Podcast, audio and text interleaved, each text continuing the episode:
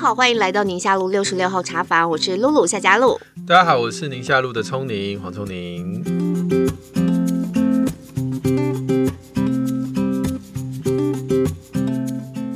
哎，我们今天也是想要回应一下大家许愿池，因为发现呢，很多听众网友都非常关注最近的疫苗新闻，所以打算要从疫苗开始聊起。嗯。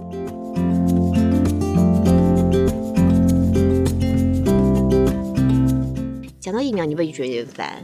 对啊，我其实在，在呃脸书上面，在我的节目上面，其实都已经聊过很多跟疫苗相关的话题，嗯、包括疫苗的原理啊、疫苗的安全性啊、疫苗的效果啊、不同年龄啊，哇啦哇啦哇啦，很多啦。今年问的人有没有特别多？其实前半年都还好，嗯，而且我们前段不是打的就是很很顺利吗？因为大家被新冠吓到了，然后就觉得说，嗯，嗯，有个疫苗能保护也是很幸福的事。前半年没有流感疫苗，不是前半年，就是呃。呃，就这样讲有点关系，就十月到十月啦，就十月。哦哦哦，十月不是打的稀里哗啦，大家就一下抢啊，对啊，抢啊。嗯，然后每个地方都大排长龙啊，啊那些可以先打，然后不是到六十几、六十几岁，后来就不让打了吗？对对，因为就是这个资源有点分配不太均匀。对。那后来就是因为韩国的事情嘛，嗯、不良反应，这个整个打的那个啊、呃、人潮就趋缓。嗯嗯，所以后来人家问的大部分都是这个哈，最近。对对，就是开始这些问题又在回笼。嗯，以前常常问的都是安全性。嗯，对，那呃今这个今年一开始大家问的都是，哎，请问自费的疫苗跟这个呃公费有什么不一样之类的？就表示他我想打，我只想问我打哪一个比较好。嗯，对，那大概到十一月之后，哎，那个安全性的问题又回笼了。嗯，对。不过我觉得今天我没有要讨论这个了，特别对对对对对对，我只是想。针对这些新闻事件，我也想看你的看法，因为我、嗯、我想知道说，以新闻人来讲，就是这些新闻对你的感觉是什么？对，因为我们播新闻就是播到很多啊，是不良反应的这种还不少，嗯，感觉起来好像，因为我们每年也都会播疫疫苗开始要打啦什么的，嗯，也会也会在这个时间点都会播相关的新闻。对那今年确实，我自己的主观感受是不良反应的，呃。出现的频率好像比往年更高。嗯，那再者，今年状况很特别，因为今年是 COVID 的关系，对，所以现阶段大家也对于呃新疫苗的开发的进度啊，嗯、到底有没有危险性？嗯。到底有多大的保护力？这件事情其实也蛮多关注度的。嗯、然后你说我呢？我我倒是特别注意到今年对于疫苗的阴谋论，哇，那说法非常非常的多。嗯、可能也因为美国选举的关系，对，我觉得跟美国选举有非常大的关联。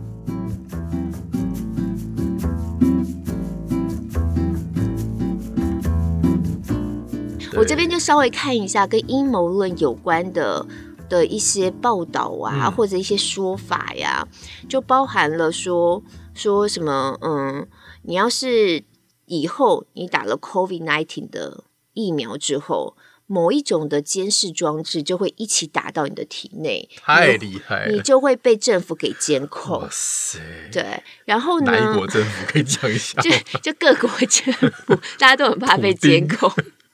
然后我看过有一个蛮夸张的，而且因为他是国会议员，意大利的一个国会议员，他在今年五月份就在他们的议会里面公开的呼吁议员们要一起来反对任何针对 COVID-19 的强制疫苗的接种计划。嗯，因为呢，他就说这都是一个腐败的精英阶层推动的。嗯，甚至直接点名说，Bill Gates 比尔盖茨，微软的那一位是背后主要策动的犯罪者。然后他为什么要这么做呢？他的目的要减少人口，哎呦，然后要进行一个独裁控制，所以他那个控制就好像也是你打进去会打进个什么东西可以控制你的感觉，嗯、这样子对他有什么好处？这样他就在各种各种关键性的产业可以取得一个主导地位，他可以控制人的主权跟自由意志。这个阴谋论讲的，他他是他是议员，他是议员，然后他在今年五月份，然后这个这个论述出来之后，很快的在 YouTube 还是在 Twitter，反正就是在各式的社群里头，嗯、很快的就有非常高的点击。只、嗯、是我没有办法确定这个点击是出于认同他的说法，或者觉得呃这到底在讲什么的、啊、的立场，不知道。科学小飞侠现代版。对，然后还有一个阴谋论叫做国家支持种族灭绝，嗯，就是说呢。这个疫苗接种有一个邪恶的终极目的，就是它会取得所有美国人的 DNA，嗯，利用生物学恢复优生学，就会接管了它整个保健体制。因为它取得 DNA 之后，它就会不晓得怎么样的生物工程。疫苗不是打进去，所以这就是啊，你你就觉得。各种说法都有，还有是结合五 G 的，五 G 信号 会免会抑制你的免疫系统，然后你就会更更容易感染。然后五 G 跟疫苗呢，这个疫情呢是结合起来，要让觉得地球人口太多了，所以希望人口少一点。嗯，还有今年五月份，哎，为什么都在五月？五月啊，五月五月那时候可能疫情已经又冲了一波，大概大家这是最最 panic 的时候。对，有一个影片叫做 Plandemic，嗯，就是 pandemic 的那个。多一个 L，对对对的的谐音吧，在很多的社交平台上面广传。那里面呢，有一个很有名的反疫苗分子，他本身还是生物学博士哦，嗯嗯，他就宣传了很多关于 COVID 的一些伪科学或是阴谋论这样子。嗯、那再加上本来其实就有一些人的主张就是反对打疫苗，这你应该很清楚。嗯、对对对，他们就是一个一个一个信念，嗯，的在推广反对打疫苗这件事情。嗯所以后来就有个新闻出来啊，有一有一个民调，在最近有做一个民调，他们就做说，即使是在安全的状况之下，其实在美国也有很大比例的人，他们是不愿意去施打疫苗的。嗯嗯，好、嗯。说有这样算算，大概有百分之二十五的人，嗯、美国人啦，嗯、即使安全，嗯、也不愿意打 COVID 的疫苗。哎、欸，那我问一下，像你这个也算是，就是就是像你们这样在报这些新闻的时候，你们内心是怎么想的？就是像我刚刚讲的很多，如果我要来念这一段话，我应该是内心憋的，不不是不打那个四分之一的人会犹豫，这个不会啦，但是那个。晶片，这你就觉得 是，是憋着笑播，还是说真的吗？有可能吗？这样你就会觉得说哇哦，然后你你更会好奇说，怎么这么多人相信啊？嗯，然后各式各样的阴谋论啊出来都会。我觉得因为选举了，今年选举，然后状况更复杂。你看，像辉瑞药厂不久前不是说他们开发出来这个新开发出来疫苗有百分之九十的保护力吗？那这也有阴谋论。嗯，这阴谋论是在于他公布这件事情的时间点，嗯，是在开完票之后。嗯、那你为什么不在？还在？他就觉得怎么这么这么时间这么刚好，才一刚开完票你就宣布了有百分之九十的保护力？那前两天你就不宣布？前两天你有宣布的话，会怎样吗？就觉得对川普可能会比较有帮助啊。为什么？因为因为你的执政的这段时间，你你有一个什么东西，好像你就有一个武器可以去帮助什么的。反正就是有各式。然后辉瑞他就为了这个，他必须要站出来去澄清说，他们没有什么政治上面算计，啊、就很难切割的清楚啊。因为很多人都说什么归什么，政治归政治，好，医学专业归专业。政治归政治，体育归体育，政治归政治。你在疫苗这上没有办法，因为政治就是政，就是众人之事，治就是管理嘛。疫苗就这么几支，要分配给这么多人，他就一定有有有公共公权力，一定要记录，他就是一定跟政治有关。所以一旦又牵扯上了政治，然后谁能打，谁不能打？这个就让整整个事件很没有办法进行专业讨论。对，嗯，不不不过，呃，美国的政治到底是这个消息出来会是对谁有利，我是搞不懂啦。嗯、因为我我不认为，因为不认对川普有利。其实 Anthony Fauci 就是那个 NIH 那个，我觉得他他早就他是川他川普跟他不合，可是他也很早就已经说，其实在年底应该第一批就会出来，嗯，他早就讲了，所以也没有我我不觉得这两件事有什么太大的关联，嗯。只是说，呃，对于我们贴近一点，我们的人，我们一般呃坐在台湾的听众的心内心里面，像之前讲这些韩国的疫苗出了问题，或者是说有一些人有这个打完疫苗的一些严重的不良反应，你你们的感觉是什么？你的感觉是什么？你知道吗？这就是回归到我们对专业是一个什么样子的信任态度，嗯嗯、不只是这一次讲疫苗，还有包含先前疾管署对于疫情的一些宣布啊。其实很多人私底下就会聊嘛，闲聊。那我觉得它就是一个舆情反应，嗯、反应就是对啊，怎么说都是你说的对。怎么说都是你说不会有不良反应，或者是这个不良反应，因为有我们在台湾也有几起是死亡的个案，那死亡个案他们就会分析是不是跟打疫苗有关嘛？那我最起码我到现在看到都是没有关系，可是他自己本身有些疾病，可是问题是民众就会在那个不信任里面就觉得真的没有关系吗？他就打那个问号。所以其实你说这件事情我怎么看呢？我真的看到一个就是我们对专业说的话。一般的民众、平民老百姓，我们是怎么样一个角度在看的？嗯、我们信不信得过这些专业的人说的话？嗯，那你就会发现，其实现在的人对于专业的人讲的话是越来越不相信，嗯、或是他他心里头会有的疑问越来越高。对像你是医生啊，我就会想象这种状况可能在你整天会常发生。又说他骨子里就是。呃，反对打疫苗的那种有这个信念的父母亲，你怎么跟他说？你其实你很难说得动他。啊啊、你是专业的医生啊，啊他可能只是在网上 Google 一些资料的一般父母而已啊。你他他就会有一套他自己的论述，讲起来他也觉得自己振振有词、言之有理这样子。你可是你在整间你碰到你不会觉得很想翻白眼吗？嗯、所以其实，在。呃呃，比如说疫苗安全性这件事情，我在我的 YT、我的 YouTube 上有做，嗯，然后我在文章也都有写，就是说，本来就是二十一世纪就不是一个专业的人士站上台说这个事情有关没关，事情就解决了，是。可是媒体，你们媒体媒体就喜欢把麦就堵到这个。专业的人士的嘴巴旁，然后就一定要他给大家一个答案。没错，没错。所以这个懒人包。对，所以这个人、嗯、对这个人来讲，他也他总不能说不知道、不确定。那这个东西就一直烧，一直烧，一直烧。嗯。所以他只好可能就说可能啊，应该啊，多一堆形容词，然后大家最后说无关。但其实说实在实在有关无关，不是他说了算，本来就是这样。嗯。我们已经，我在我在文章里面，我都已经，我我开宗明义就讲这句话，我就二十一世纪已经。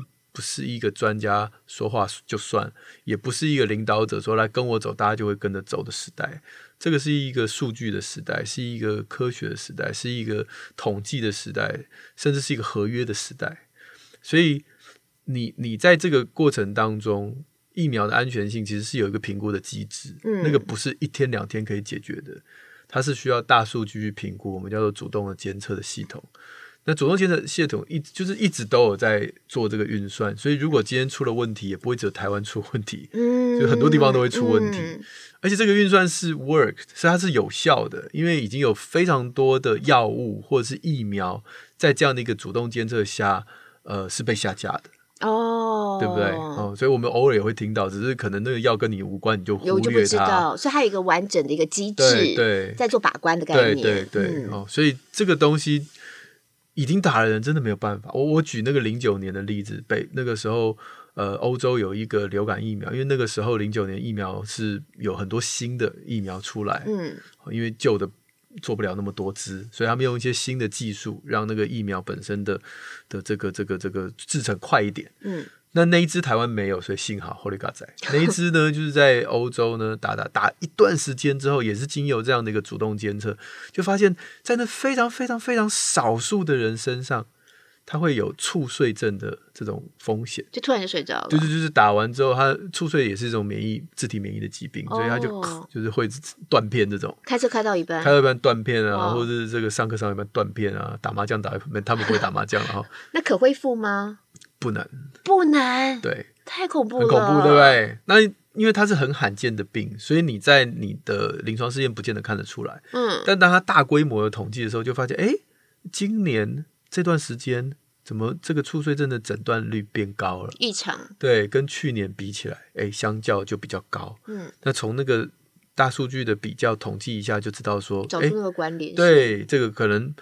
它的关联性是在的，就下架了，这个疫苗就下架，还来不及等你解释为什么，哦，所以那个疫苗就掰了。嗯，那后续当然就有很多的解释，解释都要两三年以后研究出来，然后老鼠的研究，什么研究细胞的研究，很久以后才说可能是这个原因吧，但是它已经无法复活了，就这个疫苗下架就是下架了，因为你的关联性是很明确的。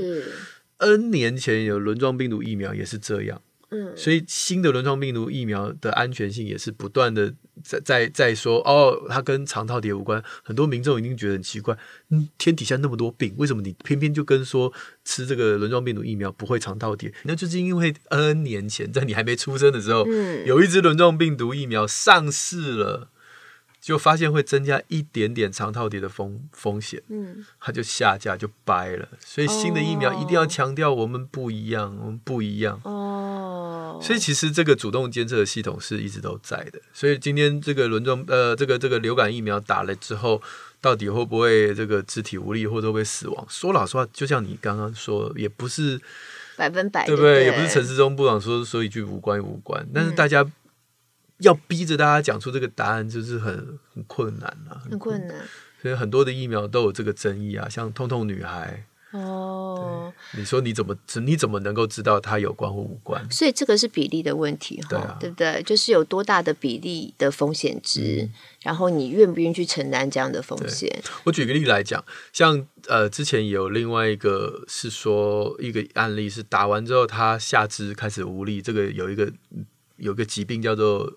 古伦巴类，然后就 G B，嗯，好，我们这段可以，对对对，就是一种病，一个我觉得满脸问号，一种神经的，一种病，对对对，自也是自体免疫的病。嗯，在我们眼中，其实我们大概心里想，对那个人发病，大概跟那支流感疫苗有关，因为这个格伦巴类跟流感疫苗的研究已经很多了，哦，也是一样，因为它是一个太罕见的病，所以你必须要大数据去统计。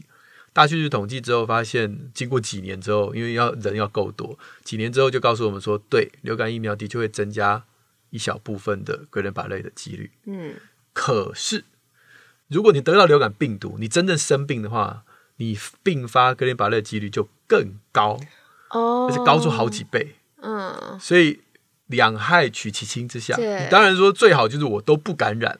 哦，然后我就都不会有发病。但今天如果一定要做个选择，不可能嘛？你一定得做一个选择。所以打疫苗发生格林巴类的几率风险，还是它的好处，还是远高过它的坏处。是，所以这个疫苗政策就会一直下去。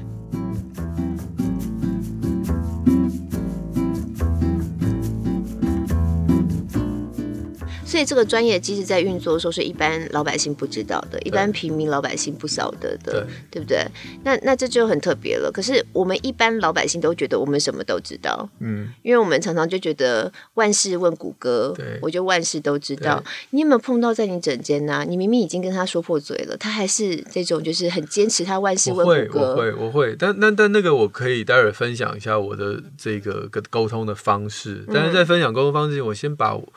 我对这个现象其实是很有很多的想法，是哈、嗯。你可以想，我我举个例，就像是就是这个个人主义跟群体主义，其实是是一个很很好辩论的一个一个一个主题嘛。嗯、那以前呃，不要说台湾党国时代了，就是任何的年代，其实都是群体主义为主，个人是超级渺小的。但是这当然，我们现在随着民主化，我们个人的这个意识是抬头，再加上我们的资讯越来越透明，也就是说。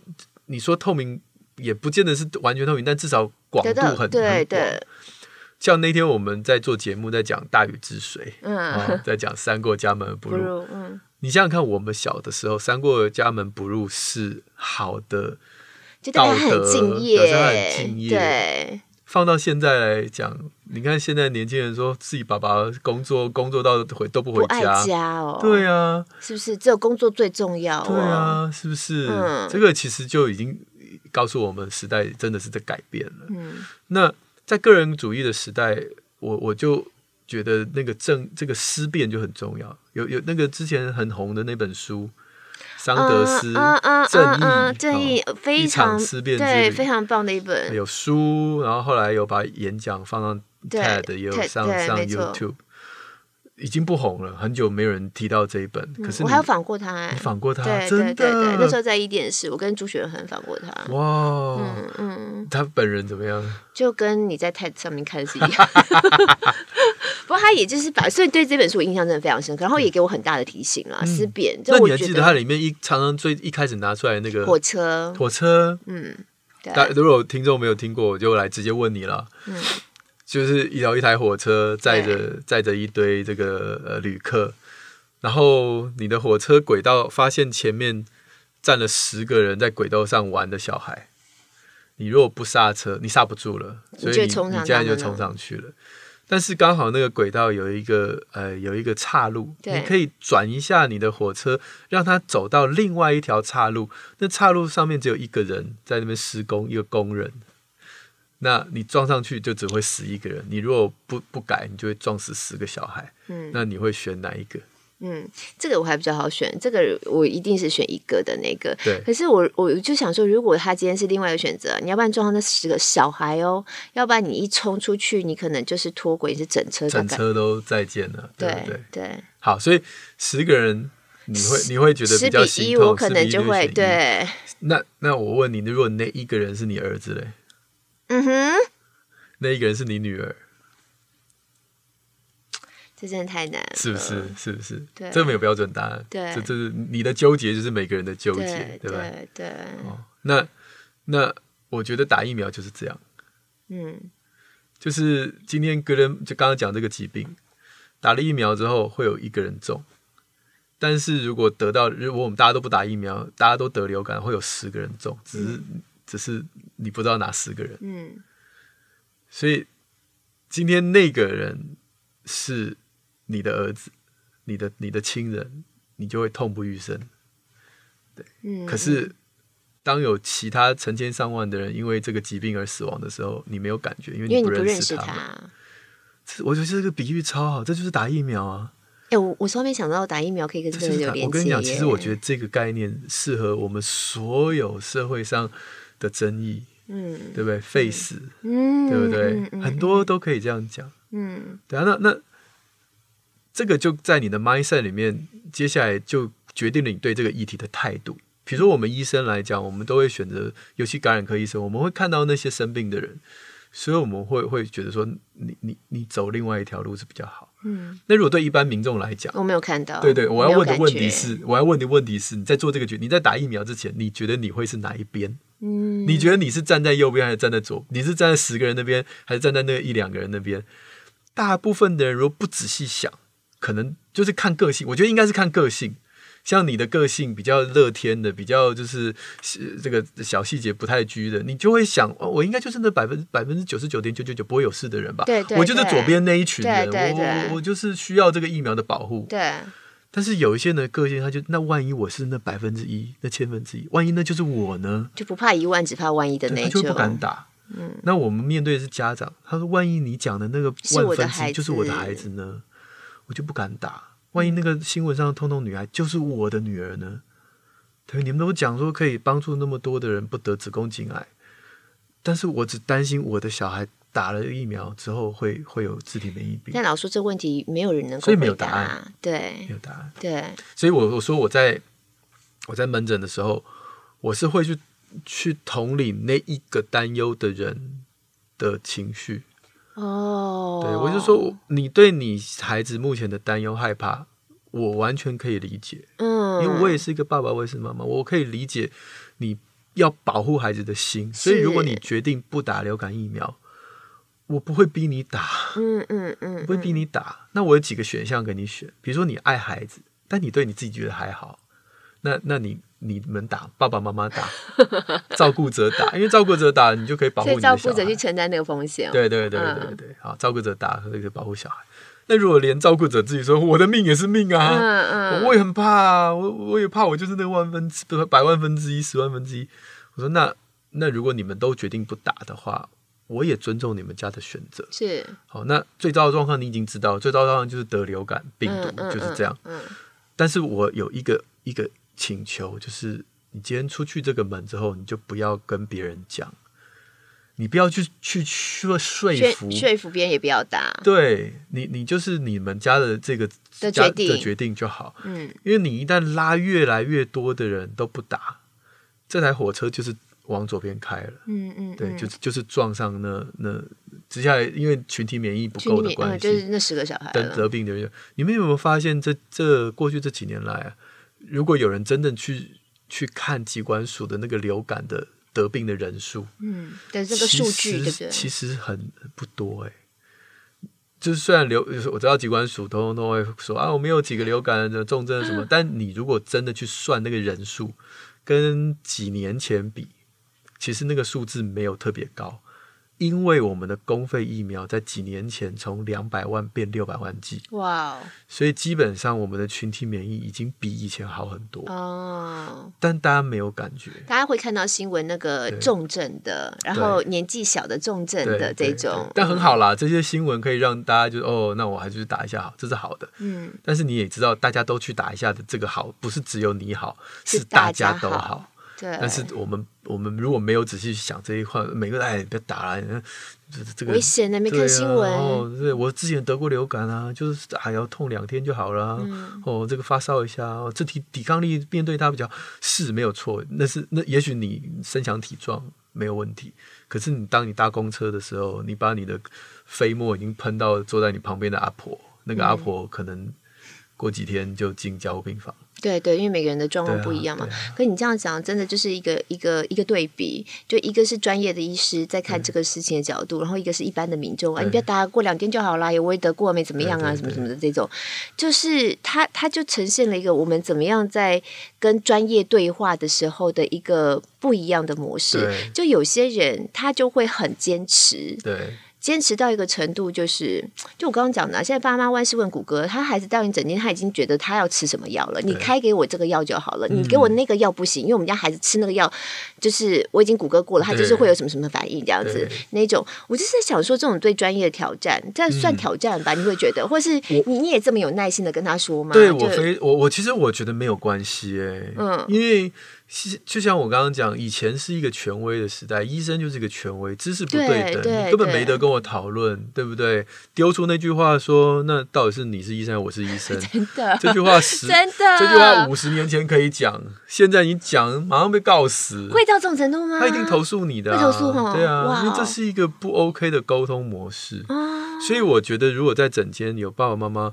会对于我的这个专业，或者他对我开的药质疑的话，我会先想知道，那你的想法是什么？哦，哦，你的想法是什么？那就像刚刚讲，如果你的想法是担忧、害怕，是你是出于爱，我可以同理你，真的。嗯、那我们来想想看，有没有什么别的方法，可以同时顾到你的健康，但是又不要让你担忧？但你认识的医生，应该有一些为这种事情会觉得很挫折的吧？我我不好意思替其他医生发言啦。会不会有人有情绪就生气，说你们都不相信医生讲的话呀？对对，但是这是沟通的问题，沟通的问题，还有你脸长得怎么样的问题。就帅的像我们家的聪明这样子，是不是？我真的觉得有些人就是长得一脸凶样，很可怜啊。他也没有什么恶意啊，然后他可能跟病人就是说：“那你不吃药就算了。”哦，完蛋了，就是怎么样？不能好好讲话吗？凶巴巴什么劲，对不对？对啊，所以我觉得，呃，医生在这部分新世代的医生了哈，像我爸就不用了，他也很挫折啊。哦、他以前那个说一是一，说二是二年代过去，他也很挫折啊。他他说有病人会抱怨他说。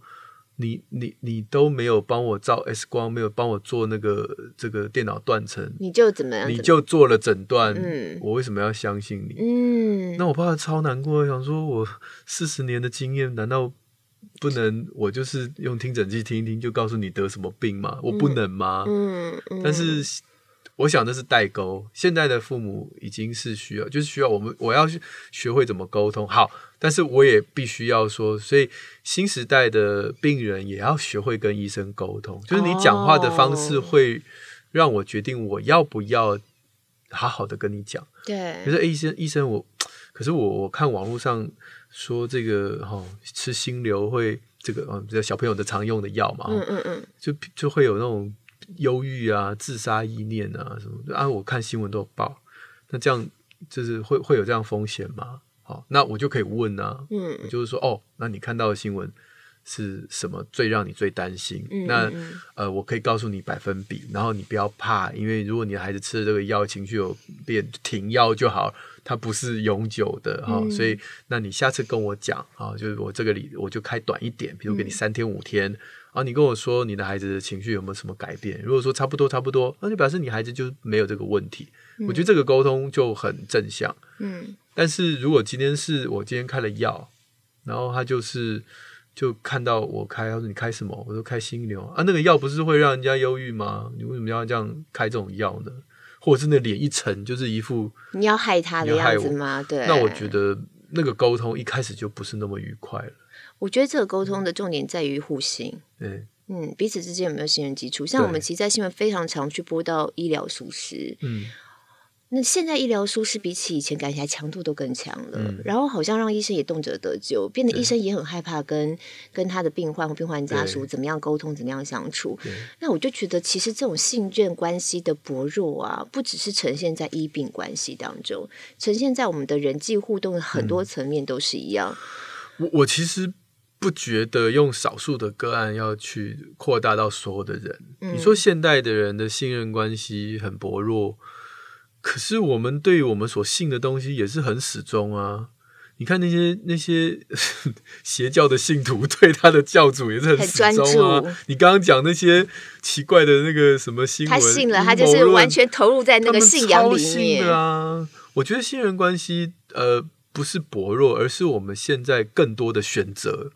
以前我们信任的对象只有一个，嗯，现在我们信任对象可以很多个，而当我一旦变成我的信仰的时候，你要来影响我就很难了。难。所以对医生来讲，我们只是从那众多的，就是以前只有单一的神坛，现在我们就是跌落，跌落。对，就是我们没有必要要求所有的人都信任我，但我觉得，如果你今天不信任我，那麻烦信任一下科学，信任一下数据。信，或者是我们可以培养一段感情，培养一段时间，你再来决定你要不要相信我。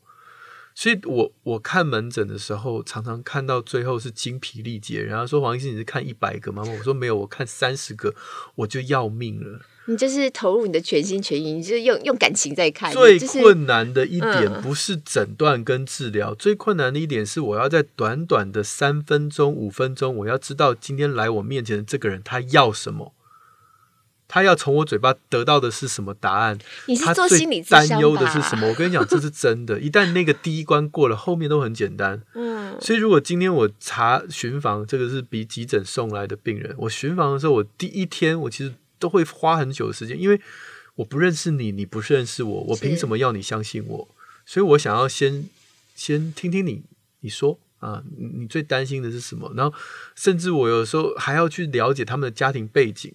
因为他其实最后发现逼逼死他的是他的妈妈或者他的婆婆哦，婆婆，所以他们其实对这个孩子的疾病没有什么担忧，但是整天被念念到他们自己很烦了，之后就来。嗯，那来的时候你就知道，你如果给他多做任何的检查跟治疗，他都更不爽，因为你看起来就跟我婆婆是同一路的。你就是要给他贴了某种病的标签了，对，对不对？你把他往那个路上在前进。对，嗯，所以所以这些东西才是看诊最伤神、最累的。那。第一关过了，他信任你了。后面事情都好解决，所以一样啊，还是要信任关系的建立。所以刚才你在讲说，有一些人对于阴谋论或对于莫名其妙的宗教、莫名其妙邪教，大家一看就觉得有问题的。但因为他一刚开始，他那个关系建立了，他那信任关系一旦连接上了，要去破坏他，就等于是破坏他的信仰，那难度就很高。对，所以那是你，你看，你说你一一次如果三十个门诊的患者，你你就会觉得你很精疲力尽，因为你是用很大的力气，包含跟他们建立这种互信关系。对，但问题是很多。很有名的医生，他们不一定这样做，不只是医生啊，例如说专业的，你说像呃律师好了，他们按分钟计费的，啊，他们没有时间跟你培养这种互信关系啊，和、嗯嗯、各式各样的很专业的人，所以有的时候就我觉得你倒是让我从另外的角度去思考，说为什么现在大家对于专业好像都会有很多质疑？以前就像你讲的，就是。大家资讯也不这么流通，对，现在都说知识，反正在网上随便捞都是一把抓的，每个人都可以说起来头头是道。为什么只有你说的是对？嗯，对，其实这这又回头去讲说，你有没有先把那个信任关系先建立起来？那你的专业，你是一个专家，你是保持在一个什么样的姿态，在跟其他不是在这个专业里面这么跟你同样的这么高标准，或是有有这样子高知识水平的人在沟通的时候？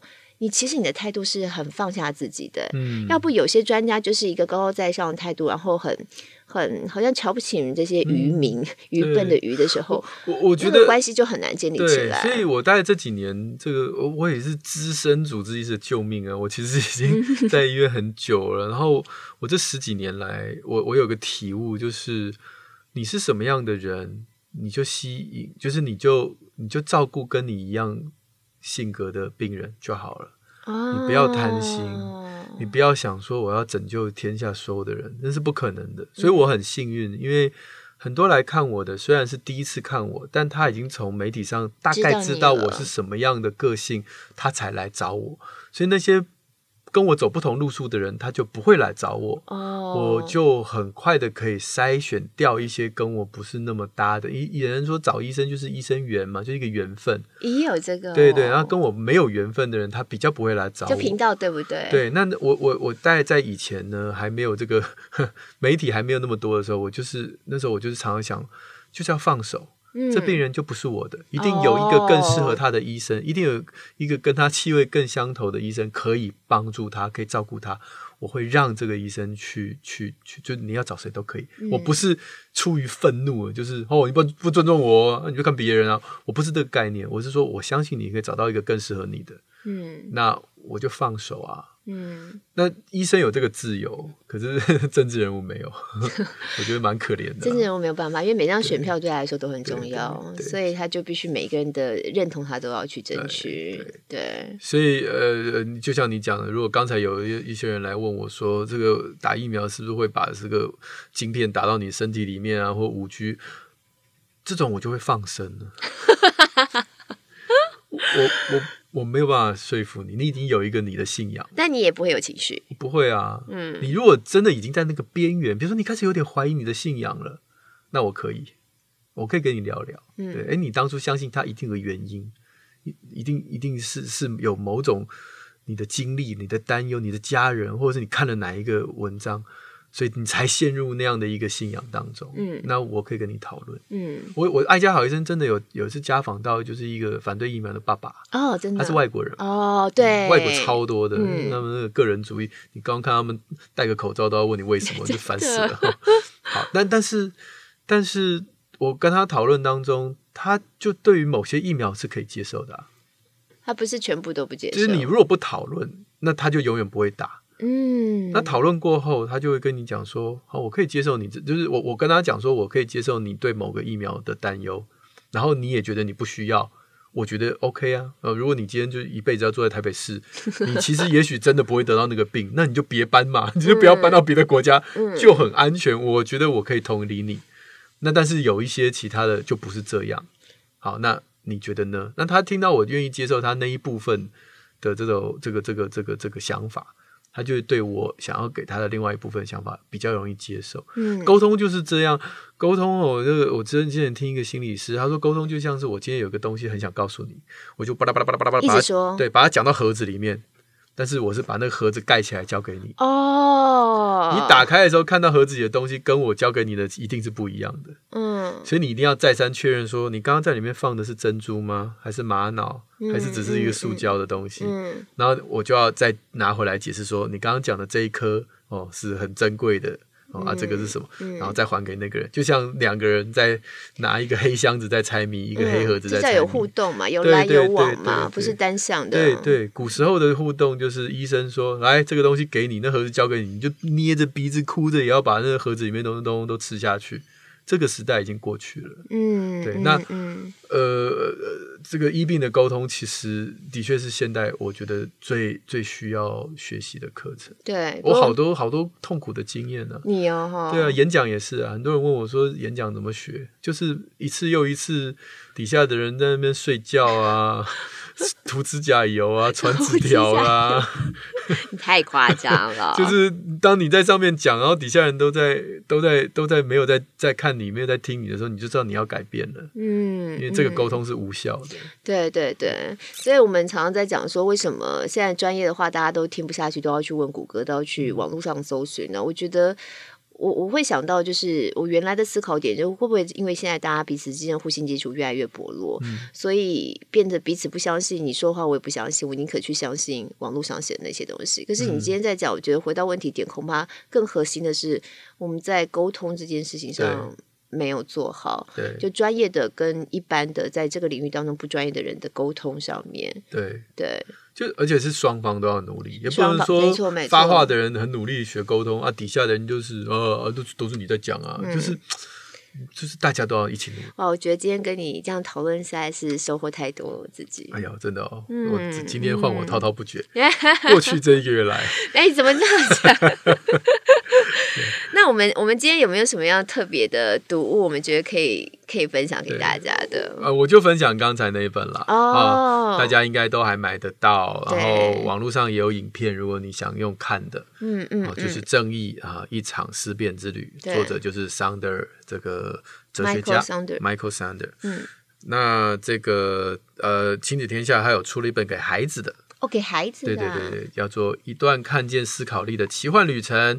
巴巴羊与魔法星，他用一些这个动物的故事，嗯，一样让孩子在读故事当中有这种思辨的旅程。但是既然是如此，你就知道这本，请你跟你孩子一起看，因为这种书通常要来回讨论，对对对对？要不会给你标准答案，对，哦，要往左往右。嗯，你自己觉得呢？嗯，你想通了就好，然后下次再看，再想一遍。对，因为每一次你思考出来的答案跟上一次可能对，没错会不一样。